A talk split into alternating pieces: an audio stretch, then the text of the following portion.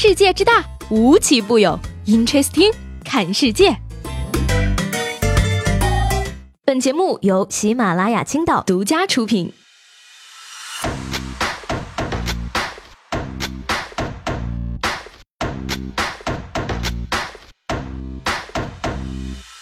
Hello，各位好，欢迎收听本期的 Interesting，我是西贝。今天呢是五月六号，不知不觉呢，我们已经迎来了立夏这个节气。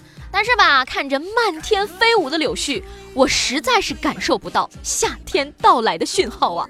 要问柳絮有多可怕呢？出门五分钟，咳嗽俩小时。今天早上出门的时候啊，发现大街上有一个人在表演 B-box，我十分好奇呀。结果走近一看呢，原来是柳絮飘到嘴里去了。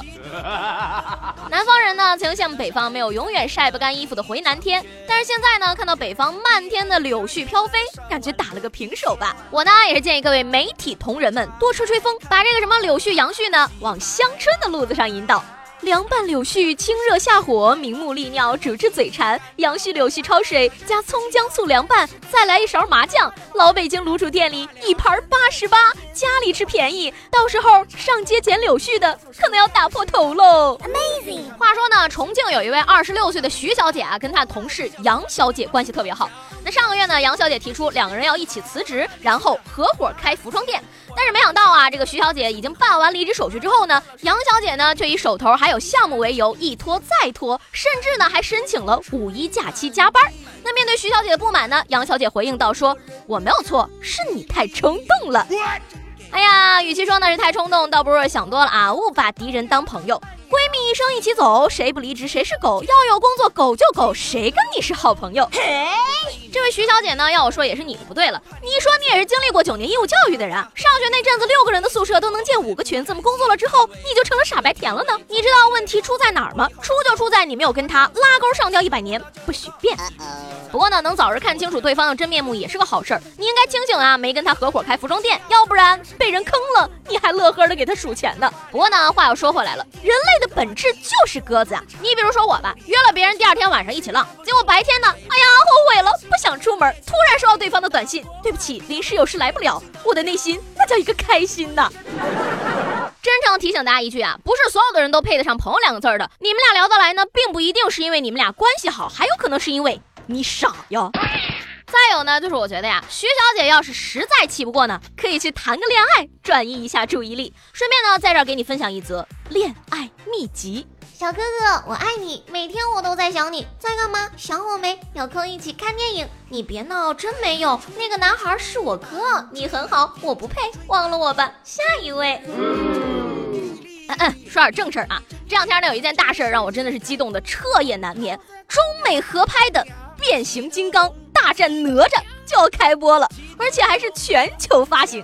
什么漫威，什么 DC，什么二十一世纪，都是垃圾。变形金刚打哪吒，就问你怕不怕？老爷，夫人生了，是辆红蓝色的大卡车。是他是他是他，就是他，我们的朋友变形哪吒。你说说，这要是在提前两个礼拜开播，还有钢铁侠什么事儿？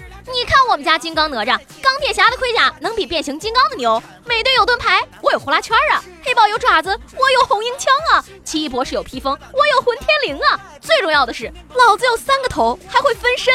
就问你灭霸怕不怕？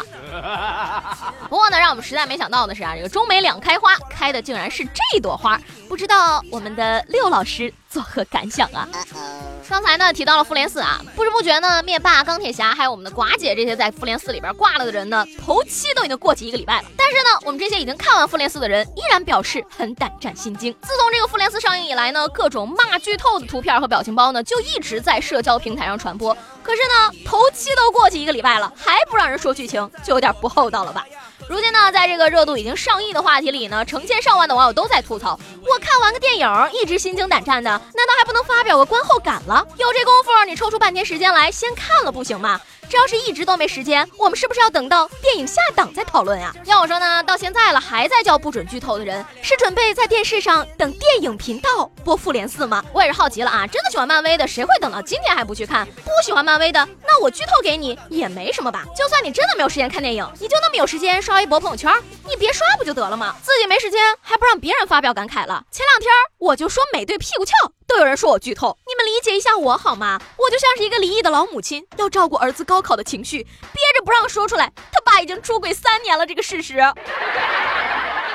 关于复联四吧，有的人没看不让剧透，有的人看了呢却觉得不好看。有网友就说了啊，今儿看了复仇者联盟四，那么多特效，感觉现在的漫威电影已经黔驴技穷了，还是喜欢日本电影。也许会受设备跟成本限制，有的画面不清晰，甚至有马赛克，电影封面修的有点大。但是日本电影特别贴近我们的生活，故事都发生在我们身边，教室啊、地铁、啊病房啊。最主要一个理由，没有特效，很逼真。呃，好像。扯得有点远哈，没事，我们再把话题扯回来。那关于《复联四》这部有可能创下全球票房最高纪录的电影的争议呢，远远不只是剧透这么简单。柏林影展的影帝中国演员王景春呢，就对《复联四》里的时间表示不满了。但是呢，他说这个不是《复联四》里边时间穿梭的概念，而是这部电影的排片时间占比。早前呢，王景春就发微博质疑了，说院线对《复联四》高达百分之九十八的排片率是不要脸的跪舔行为，引起了网友的关注。不知道是不是有关联呢？在影帝发出质疑之后呢，相关院线的《复联四》排片量开始下降到百分之七十四左右。其实呢，从这个市场经济的角度去理解呢，我也是很想跟影帝大人解释一下这里面的正确逻辑的。是有人看才会有这么多排片，不是排片多才会有人看。电影院也是要赚钱吃饭的嘛。说起来呢，之前《战狼》系列的电影上映了大半年之久，王影帝也没有见发生，对吧？还是让人想起了著名相声表演艺术家我桃儿那句话：“同行是冤家，可你就算把我弄死了，你也卖不出去票啊。”不管怎么样呢，我们作为中国观众来讲的话，其实还真的是非常支持国产电影的，所以呢，才希望国内的电影人们能继续努力，让国产电影不断进步，达到世界一流的水平，而不是说看你们在这儿又是喝醋又是吃柠檬的。当然啦，要想进步，要想变化呢，不只需要花时间，我们也需要合理的把握时机。刚才说到这个抽空去看复联四啊，但是呢，我猜亚马逊的员工应该是没有时间的了。